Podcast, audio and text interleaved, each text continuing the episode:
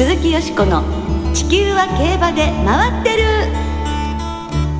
皆様こんばんは鈴木よしこです。お元気でいらっしゃいますか？私は元気です。地球は競馬で回ってる。この番組では週末の重賞レースの展望や競馬界のさまざまな情報をお届けしてまいります。最後までよろしくお付き合いください。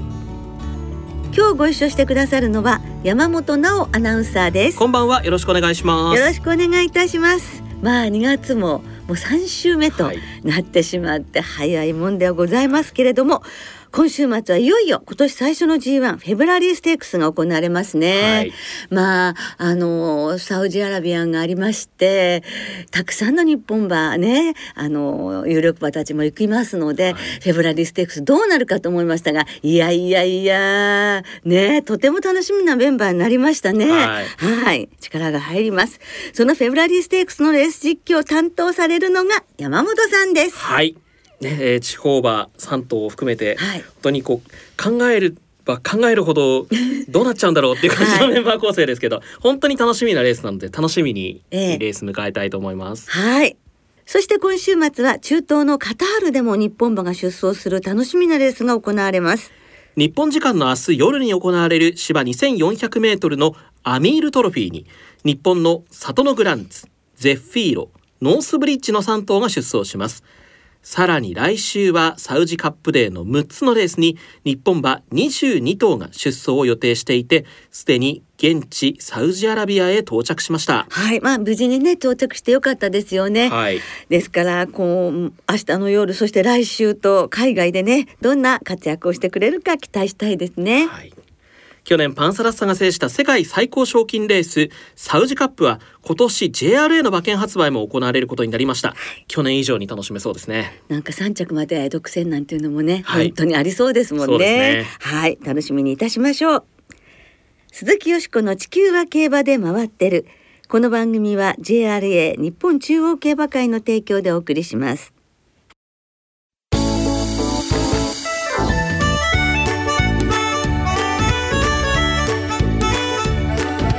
鈴木よしこの「地球は競馬で回ってる」大きく変わった今年のダート競馬教えてなおさんということで今週はこれまでと大きく変わった今年のダート競馬について、なお先生に詳しく教えていただきます。どうぞよろしくお願いいたします。なお先生だよ。はい、よろしくお願いします。はい、優しい先生だよ。はい、はい、優しい先生です。はい、よろしくお願いします。ます今週は国内で今年最初の G1 フェブラリーステークス、来週はサウジアラビアでサウジカップとダートのビッグレースが続きますね。はい、ここ数年海外のダート競争でも日本馬は素晴らしい活躍を見せてますね。はい、去年はパンサラッサがサウジカップ、ウシュバテソーロがドバイワールドカップを制覇、そして UAE ダービーを勝ったったデルマ外掛けが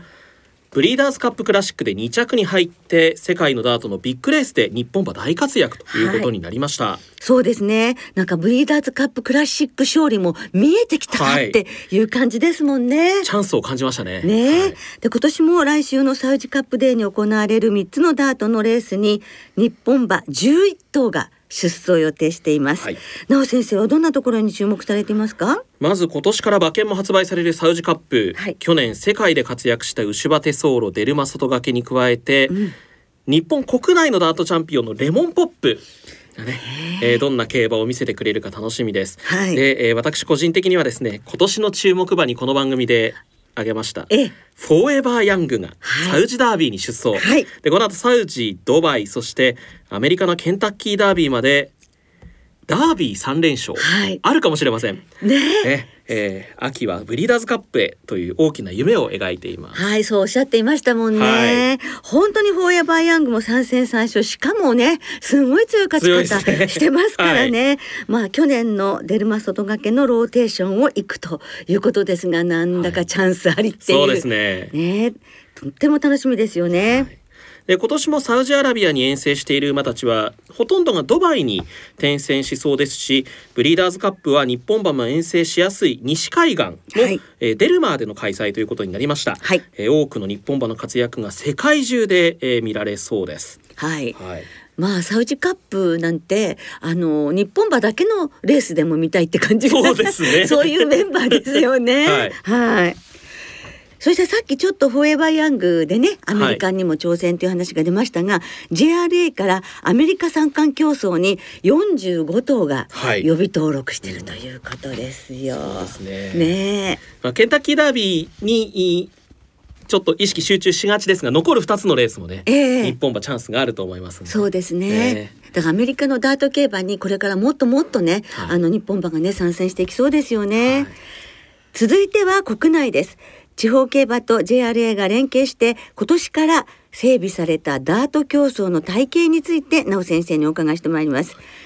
では大きく変わる山菜路線の主な変更点から教えてください。はい。まず中央競馬地方競馬の所属の枠を超えた3歳ダート三冠競争が創設され、えー、3レースとも JPN1 の競争として実施されます。はい。1冠目と2冠目は大井で行われる羽田杯と東京ダービーで、3冠目のジャパンダートダービーはジャパンダートクラシックと名前を変えて大井で10月に行われます。はい、ジャパンダートクラシックという名称になります。はい、でまた羽田杯の前哨戦として、えー、ブルーバードカップ、雲取賞、京浜杯と3つの競争が続きましてこれはいずれもダートグレード競争となりました。はい。で JRA 所属馬の出走枠というのはどのようになってるんですか？はいこの前哨戦の出走枠はそれぞれ3つずつ。で雲取賞と京浜杯の5着以内に入選した JRA 勢上位2頭ずつに羽田杯への優先出走権が与えられます。はい。前哨戦出走枠3頭ということですね、はい、はあ。JRA から羽田杯に出走できるのはわずか4頭ですね。そうですね。はあ、なかなか厳しいですね。はい。ちょうど今週の水曜日に雲取賞が行われましたが勝ったブルースさんとそれから2着のアマンテビアンコの JRA 所属馬2頭が羽田杯の優先出走権を獲得したということですね。はい。で、えー、1月に船橋でブルーバードカップというレースもすでに終わっているんですが、はい、このレースからは JRA 所属馬に対して羽田杯の優先出走権は付与されません。はい、勝ったのがアンモシエラというね、はい、JRA の馬なんですけどこう一点で、はい、この馬も首鼻の大接戦制しておばあさんがトゥダビクトリーの、はい妹っていうことでお父母の血がゴールドアリュールってこの馬も楽しみな一頭なんですけど権利はないんですね。はい、そうなんですね。はい。でこの後 JRA 所属馬が羽田杯に出走するためには京浜杯の出走枠3人入って、はい、出走し JRA 勢上位2頭に入らなくてはいけません。はい、で、えー、権利を持つ馬が羽田杯を回避しますと、まあ、雲取賞や京浜杯の5着以内の上位馬、まあ、それもいなければ賞金順ということになるんですが雲取賞と京浜杯でルール上なるべく別の馬が出走するようなルールになっていますので雲取賞で残念ながらこう権利が取れなかったのでじゃあ京浜杯に回りましょうっていうのはなかなか難しいですね。なるほどね、はい、出走馬決定順では雲取賞に出走していない馬で習得賞金順というのが一番上に来てますので。はい、ちょっとあの先ほどのアーモシエルで話すと、はい、ブルーバードカップ勝ったけれども、うん、じゃあもし牝馬だけど羽田杯東京ダービー行きたいとなるとまた改めて違うレース出て権利取りに行かなきゃいけないってことになるわけですね。はい、京浜杯で、えー、うん、出走権を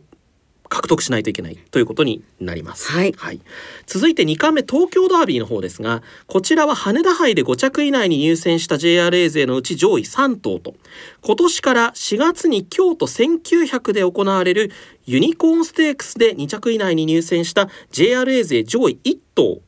に優先出走権が与えられます。はいで、えー、権利を持つ馬が回避しますと羽田杯の5着以内かそのユニコーンステークス2着以内の上位馬かそれがいなければ賞金順ということになるんですがこれあの着順でこの着順に入れば OK というわけではなくて、えー、この着順に入った JRA 勢の中の上位なんとですので厳しいですね。厳しいですね。JRA の東京ダービー出走枠も4頭と狭き門になっていますが、うんいや厳しいですが3巻目の秋のジャパンダートクラシックは何頭の JRA 所属馬が出走できるのですか？はい。ジャパンダートクラシックの JRA 所属馬は出走枠7となっています、はい、夏に新潟で行われるレパードステークスと今年からダートグレード競争として行われる盛岡の小塚田賞9月3日に行われるんですが、この勝ち馬に優先出走権が与えられて、えー、他は習得賞金順で上位の馬が出走できます。ですからこれはあの比較的以前のダートグレードのルールに近いかなと思います、はい、で、えー、羽田杯東京ダービージャパンダートクラシックと3冠を達成するとボーナスが支給され賞金と合わせて3億円を手にすることができます。すごいですね。でもこれあれですね。JRA の馬が三冠達成っていうのはかなり難しいそうですね。ねいうのが分かりましたけれども、はい、でももし勝てば3億円で三冠達成すると3億円、うん、でもあれですねジャパンダートクラシックっていうのはかなりそのダート界のナンバーワン決めるっていう色は濃くなりますね。そうですね。ねはいあのこの期間に3歳だと三冠を戦っていない地方勢、中央勢、えー、強い馬出てくると思いますので、ね。うん、はい。そうなると思います。そうですね。そういう楽しみは広がりますよね、はい、しかしまあ何度もあの話しましたが、はい、ここまでお聞きしておりますと JRA の所属馬が春の2冠に出走するにはかなり高い壁を乗り越えなければならないと感じますね、はい、これには JRA の枠を狭くすることによって素質の高い馬が地方の厩舎からダート三冠路線を歩んでほしいという思いで地方競馬に所属して三冠路線を戦う方がボーナス獲得の可能性も高いですよというメッセージが込められています。あその馬主の皆さんへのそうですね。はい。そしてできれば小馬になってもそのまま地方競馬に所属したままで活躍してほしいですっていう思いもあるわけなんですね。古馬の路線にはどんな変更点がありますか？一番大きいところでは1月下旬に行われていた川崎記念が4月上旬に移行したことだと思いますね、はい。えー、川崎記念から6月下旬の帝王賞へというローテーションを組む馬も増えてくるかと思います。芝でいう大阪杯から宝塚記念というのとねよく似たローテーションになります、えー、はい。そして浦和の 1400m 戦埼玉杯が JPN1 に昇格したことも大きな変更点だと思います、はい、これまで地方の短距離の JPN1 というと JBC スプリントしかなかったわけですから、えーはい。まあ、短距離馬にとっては嬉しいことですよね。そうですね。こういうふうにしていろんな工夫があのなされて短距離の方にもこういう間口が広がって活躍場が活躍する舞台が増えるっていく。またこれから先もねそういうふうにどんどんこう少しずつ少しずつなっていくかもしれませんね。はい、それからまあ例えば JRA のダートの競争にしてもあのそこを勝った馬が海外で活躍するとなると、はい、例えばじゃあチャンピオンズカップですとか今回のフェブラリーステークスでも、うん、あのレモンポップがね海外ですごい活躍したらそのチャンピオンズカップやフェブラリーステークスのレースレーティングが上がれば、はい、さらにその外国から見て日本のダート界っていうのがあのもっとあこんなにすごい強くなってるんだなっていうことも分かってもらえるようになっていくってことでしょうかね。そうですねあのさまざまな適性をいろいろな競馬場で求められるんでね。ええはいそうですね。ねまああの牝馬路線なども含めましてまだまだ変更点たくさんあると思うのですけれども最後に今回の体系整備の狙いはどんなところにあるのか教えていただけますか？高い能力を持った馬がさまざまな適性に応じて活躍できる場を提供し魅力ある競争を実施することでダートグレード競争の質と価値を高めることを目指していて、うん、え近い将来段階的に JPN 表記を廃止して、え最終的には全てのダートグレードレースを国際競争へという目標があるんだそうですね。わあ、そうすると海外のダートホースたちも出てくるかもしれない、はい、ということなんですね。すね。はい、かなりあのかなりこう広い改革っていう形をですね。はいですからこうした体系の整備によって強い馬が生まれて、まあ、中央勢も含めて来週行われるサウジアラビアやドバイのビッグレースそれからアメリカのブリーダーズカップ制覇によりつながっていくということですね。はい、あの地方の各競馬場でビッグレースがこう実施されるようにこの後なっているようですので、ええ、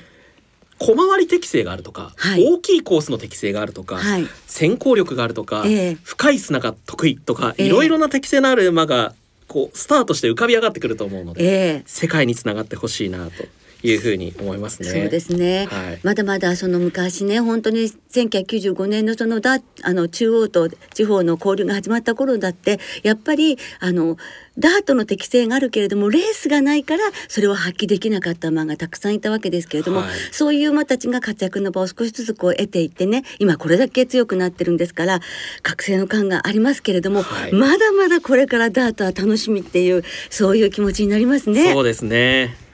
はいえーっとイグナイターにドバイゴールデンシャヒーンの招待が届いたりもしているそうですから、ええ。地方のトップホースをまあ海外の、えー被災者の皆さんに見つけていただいてね、はい。世界で活躍する馬たちを見たいなと思います。そうですね、ということで今週は山本直先生にダート競争の体系整備のお話を中心に今年のダート競馬について教えていただきました。直先生どうもありがとうございました以上今日は特集で大きく変わった今年のダート競馬教えてなおさんをお送りいたしました。鈴木よしこの地球は競馬で回ってる。ここからは週末に行われる重賞を展望していきましょう。今週は土曜日に東京でダイヤモンドステークス。京都で京都牝馬ステークス。日曜日に東京でフェブラリーステークス。小倉で小倉大商店が行われます、はい。その中から東京競馬場で行われる今年最初の JRA の G1 フェブラリーステークスを展望していただきます、はい。金曜日正午の段階で東京は天候晴れ芝ダートともに量の発表、はい。日曜日は晴れ時々曇り最高気温16度くらい。ねえ過ごしやすいですね。そうですね。風がないといいですね。本当ですね。はいさあ今年のフェブラリーステークス、はい。よしこさんいかがでしょうか？はい、オープニングでもちょっと話しましたが、どんなメンバーになるのかしらと思ったら、大変ね、興味深いメンバーになりました。はい。それでこの中で、私はやっぱりドラメンテ3区っていうこともね、好きな血統ということもあるんですけど、ドゥライレーデを本命にします。はい。それでまあ2歳の時にホープフルステークス勝っていてそして、えードバイでも2着に頑張りそしてチャンピオンズカップ東京大賞典は3着。だけどその間にダービーはなんかスタート直後につまずいて競争中止という、とにかくつかみどころがないところも非常にあのドラメンテンとフルオルフェーブルの血だなっていうふうに感じるんですけれども、はいもしかしたら本当にすごい強いかもしれないので、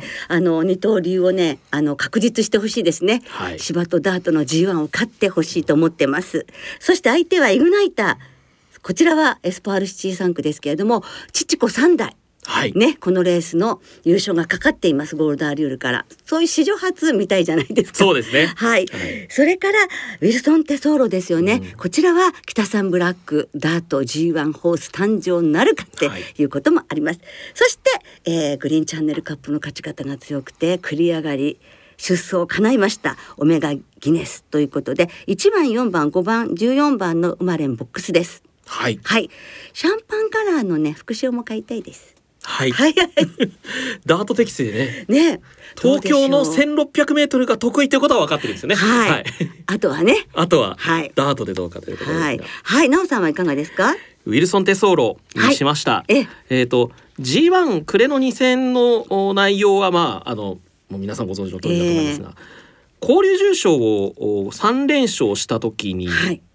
全く別の競馬場で3連勝、ええ。えー名古屋の1500柿椿記念盛岡2000、マーキュリーカップ、うん。金沢2100の白山大商店で金沢の2100でそれなりにペースが流れて上がり35秒9東京の長い直線ではなくて金沢の、えーコーナーがある残り600で35秒9ですから、はい。これは相当強いはず。ということで今度こそ、はい。この3連勝したことが伊達じゃなかったってことですもんね。そうですね。ね。はい、はい。それこそ今回勝てばこの3つのレースのレーティングも上げられますから、そういうことなんですよね。そういうことなんですよ。はい。ということで、ね。えーレースレーティングを上げてほしいウィルソン・テイソーロに期待をしたいと思います。はい、それではリスナーの皆さんからいただいた予想もご紹介していきましょう。はいお願いします。うさぎの番長さん。こんばんは。いつも楽しく聞いています。あ。りがとうございます。今週はいよいよ2024年最初の G1 レースですね。園田の地方競馬のエースイグナイターに頑張ってほしいです。ねね四半世紀ぶりですよ、はい、名声オペラから、ね、すごいですね、はい、マリーゴットさんフェブラリーステークスの本命はシャンパンカラー。東京1600はベスト。あの走り方からダートもいけます。相手は地方の3頭に流します。これは。思い切りましたね、はい、ハタボーベッカムさん。本命はウィルソンテソーロです。昨年末の中央地方の G1 連続2着は見事。しかも逃げて追い込んでの自在のレースぶり連軸向きだと思います。人生と競馬は波乱打算フェブラリーステークスはかなり難しいですがオメガギネスを本命にします、はい、東海ステークスはスタンド前で引っかかっての2着。今回の距離短縮はプラスに働きルメール騎手との初コンビも魅力。穴は初ダートのガイアフォース固めの保養と血統からも適性がありそう。馬なりくん .com さん。私の期待はズバリガイアフォース。実績抜群。母の父黒船を彷彿させる。走りが見られるかもとワクワクです。そうね。馬体も白いしね。そうですね、はい、美里のちいちゃんさん。フェブラリーステークスはミックファイヤ前走の東京大商店はテンションが高く出遅れもあり本来の力が出せませんでした。前進規制が強いため距離短縮もプラスですジャパンダートダービーで見せた勝負根性をぜひ発揮してもらいたいです。今年の2月にめでたく銀婚式を迎えましたがフェブラリーステークスでは25年ぶりの地方馬の勝利を夫婦で祈っています。あおめでとうございます。おめでとうございます。王様エアプレインさん。藤井寛一郎騎手の引退が発表されましたね2年前に落馬で大怪我を負い懸命にリハビリに励む姿を SNS などで拝見していたので残念でなりません。海外で活躍してから JRA で騎手になったほどのガッツで藤井さんの第二の人生に幸多からんことを心から願っています。フェブラリーステックスはルメール騎式場のオメガギネスが本命です。はい、はいえー、藤井寛一郎騎手明日京都昼休みに、うん、えー、引退式が行われることになりました、はい、はい、北澤信也騎手もね、はい、引退ということが伝えられていますが、あの皆さん新たな道でねまたそのとそのガッツで頑張っていただきたいですね、はい、中堅さんフェブラリーステークスは何回過ぎてわからないんですが安田孝之厩舎最後の G1 勝利に期待してレッドルゼルから買ってみます。うそうね、最後の G1 なんですよね。そうですね。ねはい、最後に三宮の独身貴族さん。フェブラリーステークスは G1 で2着続きのウィルソンテソーロの奮起に期待。小倉大商店は去年夏の小倉記念3着のゴールドエクリプスを軸にいざ勝負だ勝負だ勝負だ、はい、ありがとうございますありがとうございますね今日もたくさんのメールいただきまして、予想いただきまして、どうもありがとうございます。時間の都合で全てご紹介できなくて、今週も申し訳ありません。なお、この番組は金曜日のお昼過ぎに収録しています。その後発表された出走取り消し、機種変更などについては、JRA のウェブサイトなどでご確認ください。また重症予想はメール送信フォームから金曜日の正午までにお送りくださいはいお願いいたします来週は中山記念阪急杯の展望を中心にお届けします。お聞きの皆さんの予想、ぜひ教えてくださいね。そして特集では今年引退を迎えられる調教師の方々が育てられた思い出の名馬をお送りいたします。思い出の名馬引退調教師の方々の思い出も大募集しますこちらもメール送信フォームからお送りくださいはいどしどしお寄せくださいお待ちしております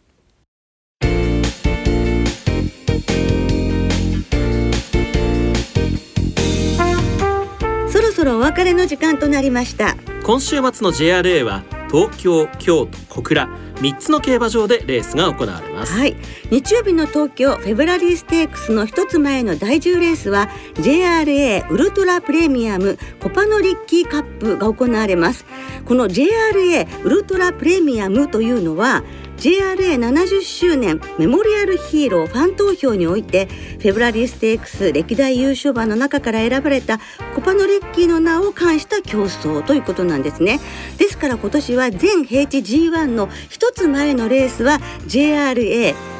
ウルトラプレミアムというふうにつくわけです。JRA ウルトラプレミアム対象レースは全投票法の払い戻し率を80%に設定した上で全ての払い戻し金に売上の5%相当額が上乗せされます、はい、大変お得な JRA ウルトラプレミアム対象レース日曜東京第10レースのコパノリッキーカップ。ぜひ皆様チャレンジしてみてくださいね。今週も東京京都小倉三競馬場ともに事前にインターネットで指定席券または入場券を購入されたお客様がご入場いただけます。また事前予約なしで入場できる当日現金発売入場券も発売されます。なお日曜日の小倉競馬場はフリーパスの日で入場料が無料となります。詳しくは JRA のウェブサイトなどでご確認ください。はいお願いいたします。カタールでは3頭の日本馬が明日出走します。期待したいですね。では今年最初の G1 フェブラリーステークスはじめ週末の競馬存分にお楽しみください。お相手は鈴木よしこと山本直でした。また来週元気にお耳にかかりましょう。鈴木よしこの地球は競馬で回ってるこの番組は JRA 日本中央競馬会の提供でお送りしました。